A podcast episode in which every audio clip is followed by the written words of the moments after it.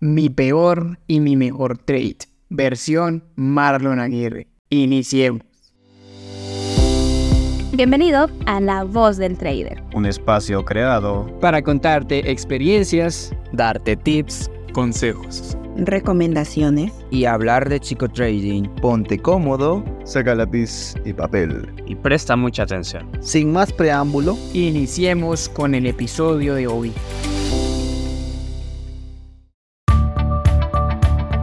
Un cordial saludo a todos nuestros oyentes, traders y futuros traders. Acá los saluda el docente Marlon Aguirre, como ya lo pudieron escuchar docente de la escuela Bursa Advisor, donde claramente tu trading va más allá del dinero. Y es todo un gusto para mí estar en esta nueva entrega de otro episodio de nuestro podcast, La Voz del Trader. Sin duda, un espacio creado para compartir diferentes enseñanzas con todos ustedes. Enseñanzas que les ayudarán a ser mejores personas y mejores traders día a día. Así que empecemos. Mi peor y mi mejor trade. Verán traders, cuando yo comencé en este mundo del trading, claramente hubieron muchas personas que me apoyaban y otras que no. Siéndoles muy realista, la mayoría no me apoyaban. Hubieron ciertas risas, muchas cosas. Y tristemente eso termina afectando. En su momento me afectó mucho, pero igual yo dije, ok, no, vamos a demostrar cosas muy grandes. Y se me metió tanto en mi mente la idea de demostrarme cosas muy, muy grandes que cometí el error de comenzar a trabajar con dinero que no era mío, dinero de otras personas, personas que en ese momento creyeron en mí. Y es entonces acá donde quiero contarles una anécdota de mi peor trade. Quiero empezar por ahí. Ese trade que me generó muchas lágrimas, mucha frustración, donde me sentí de la peor manera. Y va más allá inclusive de la pérdida que fue grande, fue algo importante, pero más allá de esa pérdida, más allá de ese dinero, les digo que fue una, un, llamémoslo así, un impacto emocional increíble, o sea, una cosa que es hasta complicado lograr describirla. Como les venía mencionando, es dinero que yo estaba manejando en ese momento que ni siquiera era mío. Alguien muy muy cercano a mí confió, me dijo que no, yo quiero que me manejes ese dinero. Yo en medio de mi desconocimiento comencé a ondear, a prometer sobre rentabilidades estables, comencé a creerme ya el dueño de del mercado financiero cuando en realidad recién llevaba unos cuantos meses.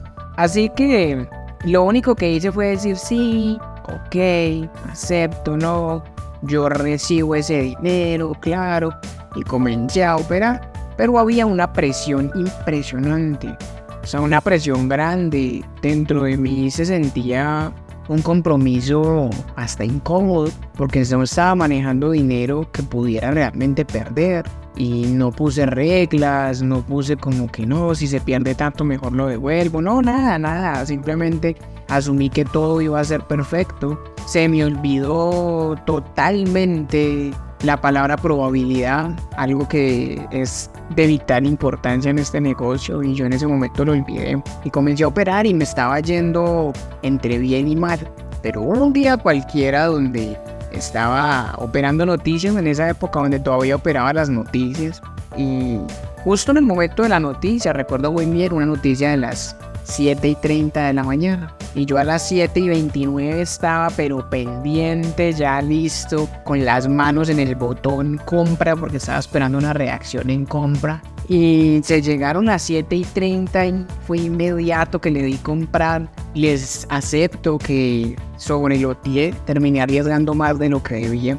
Y lastimosamente lo que más me impactó más allá del sobreloteo, es que primero eso no era dinero mío, segundo ahí puse todas las esperanzas de lograr cosas impresionantes, que no, que ya con esa ganancia pude responderle a esa persona que me había confiado el dinero, además de eso yo ya tenía como muchos otros planes, una cosa increíble, ya me había prácticamente en mi mente solucionado la vida con esa ganancia. Pero entonces, cuando me di cuenta, iba en pérdida y la pérdida se estaba poniendo cada vez más grande, más grande, más grande. Y en realidad, ¿qué fue lo que terminó ocurriendo? Yo cometí ese grave, gravísimo error de por la ansiedad y la presión terminé abriendo la entrada en otro par. La iba a hacer en la libra dólar y terminé abriéndolo en la libra con el dólar australiano. Y a pesar de ser pares aparentemente correlacionados, todo se dio muy diferente. En la libra dólar al final sí subió porque era una compra, pero en la libra con el australiano se quedó lateralizando, lateralizando y al final fue a negativo. Yo tenía mucho miedo, veía cómo bajaba y bajaba Tal vez no era mucho dinero, era alrededor de mil dólares que había puesto en riesgo en esa operación, pero para ese momento sí que era muchísimo. Y yo me sentía impresionantemente mal, una presión en el pecho, casi que me sentía a punto de, mm, les digo sinceramente, a punto de colapsar. Sentía temor, comencé a sudar, comencé a sentirme demasiado mal. Veía cómo esa entrada se movía, yo no sabía qué hacer, si cerrarla, si si dejar correr a ver si volvía y subía. Tenía mucho miedo, me temblaba el cuerpo sinceramente y fue un momento horrible. Al final pasó el tiempo y, se logró devolver. No pude recuperar absolutamente todo, pero de los casi mil que iba a perder, terminé perdiendo como 300 dólares. Obviamente es pérdida para alguien que en ese momento no tenía absolutamente nada fue difícil tener que responder por ese dinero, de hecho me costó, fue mucho tiempo para poder reponer eso porque obviamente tenía otras responsabilidades y me tocó ir pagando por ciertas cantidades. En fin, cometí el error y ese trade me quitó más allá de la cantidad de dinero, me quitó la tranquilidad, me hizo sentir bastante mal y me dejó muchas enseñanzas. Y ese, traders, fue mi peor trade. Me dolió, pero se aprendió. Y en realidad de eso se trata. Pero ahora hablemos de mi mejor trade. Mi mejor trade evidentemente vino después de aquella experiencia delicada. Después de eso, ya llegó un punto donde yo estabilicé mi mente logré abrir otra cuenta. Y cuando abrí esa otra cuenta comencé a operar, a operar, a operar. Y hubo un, momento en el que hice un análisis, recuerdo muy bien que fue un día domingo, hice una proyección para la semana y para esa época yo todavía era intraday, de hecho operaba más que intraday un poco swing, estaba operando en H1 y hice una proyección muy buena y dije, ok, no, el mercado va a hacer esto, esto, fue una cosa bonita, súper estructurada, tenía unas proyecciones geniales, dije, ok, el precio va a llegar a estos niveles, va a generar estas reacciones, una cosa espectacular, traders. Y tal cual se vio, sí fue espectacular, sí fue agradable. Eh, fue un día martes, el lunes no pude tener la confirmación esperada, como ya les dije, operaban H1.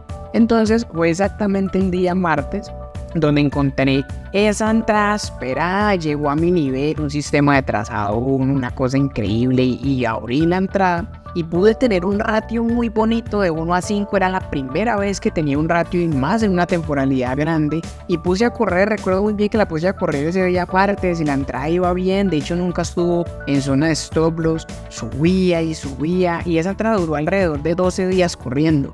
Porque sinceramente no fue rápida, ¿sí? Duró alrededor de 12 días, pero casi que el 1 a 3 me lo dio esa misma semana saqué parciales, lo recuerdo, y me sentía súper emocionado, increíble, porque yo había arriesgado en esa entrada, ya mi mente estaba más tranquila, había arriesgado exactamente un 1,8% de la cuenta. Vamos a redondearlo a 2.